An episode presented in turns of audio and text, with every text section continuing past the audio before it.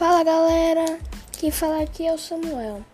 Vocês já se perguntaram como ocorre a chuva de granizo? As gotas de água que se evaporam dos rios, mares e da superfície terrestre, quando chegam às nuvens e, e encontram em temperaturas abaixo de 80 graus negativos, viram gelo congelado.